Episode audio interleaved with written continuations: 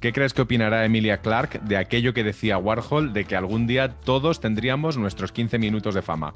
Ya veo por dónde vas, Alberto. No seas malo, pobre Emilia. Ella es nuestro personaje del episodio de hoy de una serie, una noticia y un personaje. No, no es ella. Es Andy Warhol, que logró mucho más de esos 15 minutos y ahora además tiene serie documental en Netflix. También hablaremos hoy de una serie de Marvel que acaba de estrenarse y de que ya tenemos fecha de estreno para otra serie en la que a lo mejor sí que sale Emilia. Nosotros somos Alberto Rey y Marina Such y esto que escuchas es una serie, una noticia y un personaje. El podcast de serialistas en el que seguimos sabiendo quién es Emilia Clark e incluso la reconoceríamos por la calle, hasta sin peluca. ¿O no?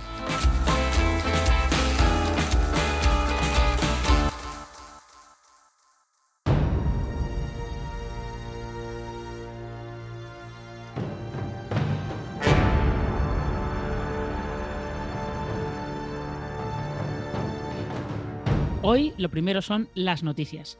La noticia, la fecha de estreno de House of Dragon o La Casa del Dragón, que es en HBO Max en España el 22 de agosto.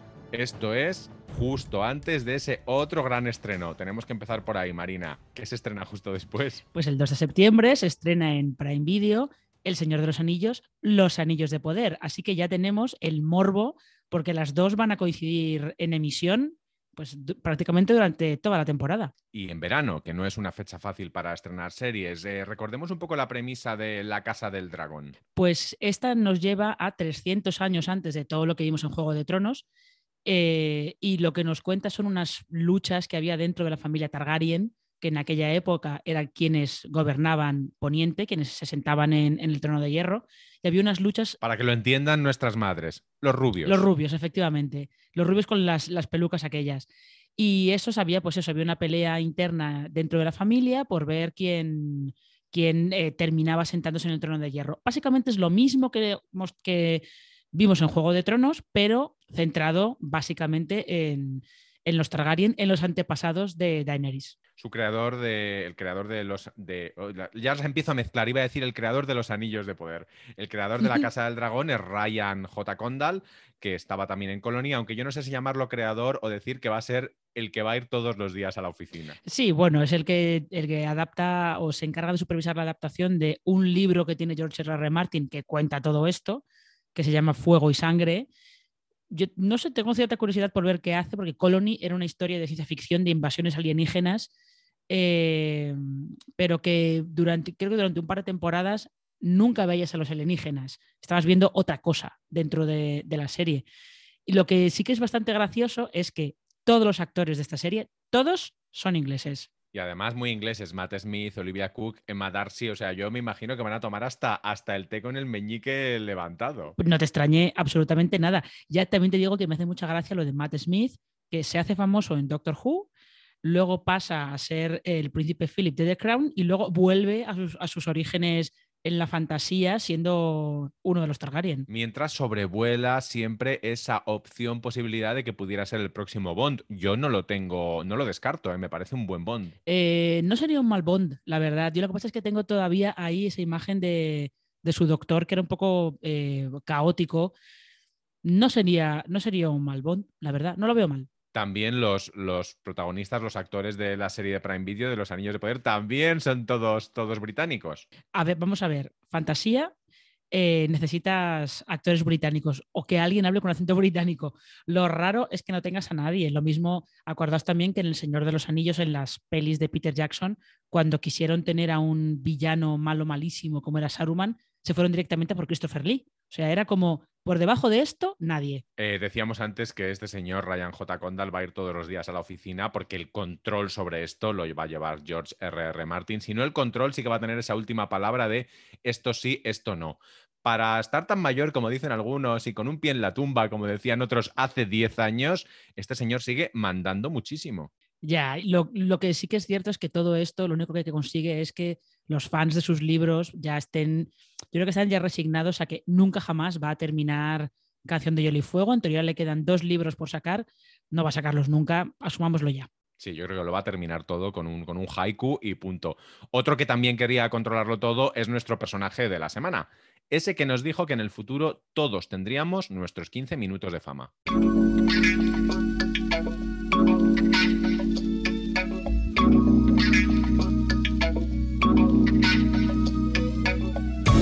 Esto se refiere a Andy Warhol, que vuelve a la actualidad, como si alguna vez no lo hubiese estado, gracias a Los Diarios de Andy Warhol, una serie documental de Netflix creada por otro señor muy controlador, Ryan Murphy es una serie que me tiene obsesionado, Marina. Voy a contar la premisa porque es una premisa brillantísima.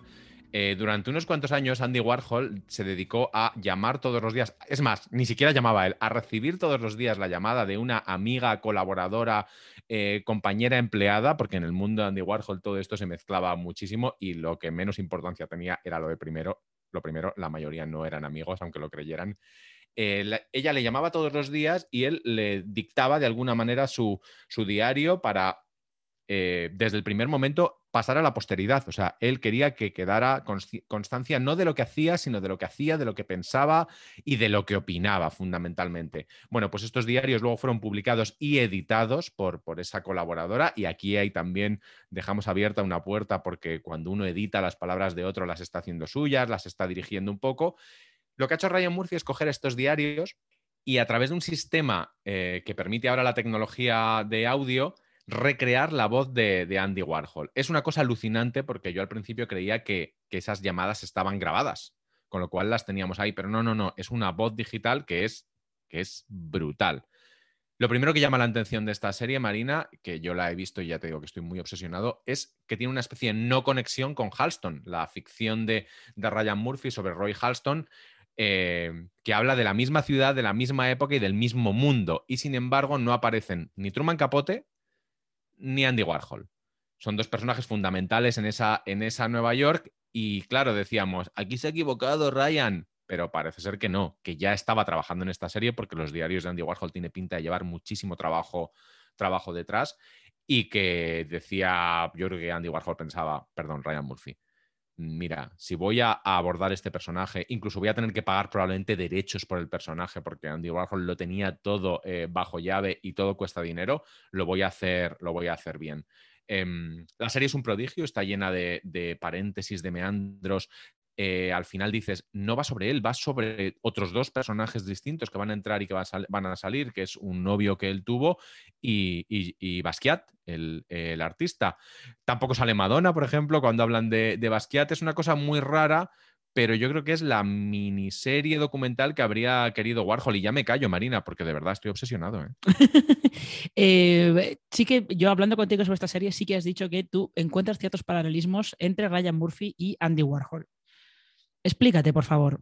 Eh, a veces da la sensación de que muchas de las críticas que cuando Ryan Murphy pone determinados comentarios que hace Warhol muy crueles, muy controladores, muy de em, él verse a sí mismo desde fuera y creer que se está viendo de manera objetiva, pero no se está viendo de manera objetiva, da la sensación de que está haciendo las mismas críticas que recibió el propio, el propio Murphy cuando empezó a trabajar para, para Netflix, que todos decíamos, eh, qué bien lo lo del la libertad creativa para creadores como él, que tienen un universo propio, y qué mal cuando se hace realidad, porque nadie los controla y porque los productos, en el caso de Murphy, ninguno de los productos que ha sacado con, Netflix, yo creo que este es el único, eh, ha recibido un aplauso unánime. Todos han sido, bueno, vale, no, no está mal. O sea, como que es el caso del, típico creador que funciona mejor en la escasez o incluso en el underground, que es justo lo que le pasaba a Andy Warhol. Andy Warhol tiene eh, la duda de si sigue siendo relevante como artista cuando se ha convertido en una empresa que gana mucho dinero y que se ha, abrimos comillas, vendido,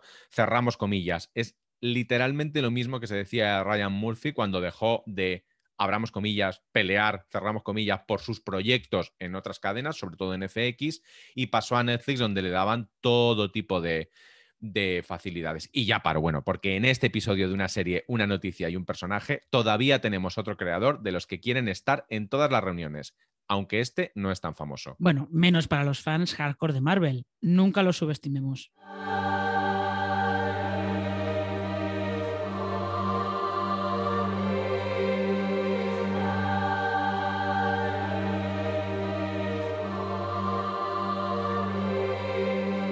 Nos referimos a Doug Moench, creo que se pronuncia así, creador del Caballero Luna, un personaje que, creó en 1975 y que ahora tiene serie propia, de Marvel, claro. Suma y sigue para ese Marvel Cinematic Universe que cada vez es más apabullante. Aunque también es verdad que esta serie en concreto eh, no está integrada dentro del MCU por ahora.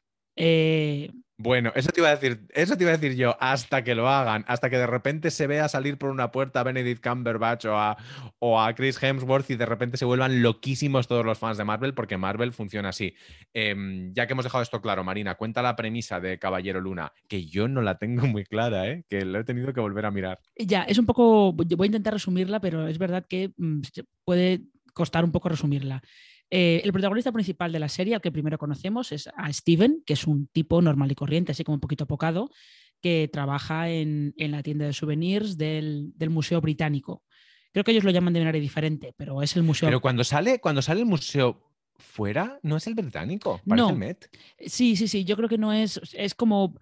El concepto es el Museo Británico, pero ellos nunca lo llaman, nunca lo llaman así, y por fuera es otro. Porque además hay pocas cosas más reconocibles que el atrio acristalado del, Museo Británico, ese que hizo Efectivamente, pero bueno, es más o menos esa es la idea, es la idea, ese tipo de museo. Eh, lo que le pasa a Steven es que eh, por las noches duerme encadenado a la cama porque tiene tendencia de repente a despertarse en sitios donde no sabe cómo ha llegado y habitualmente está rodeado de gente desmayada o muerta y él está cubierto de sangre. Con lo cual, eh, pues... Como Johnny Depp. Qué mala persona. Eh, pues eso, eso da un poquito de yuyu.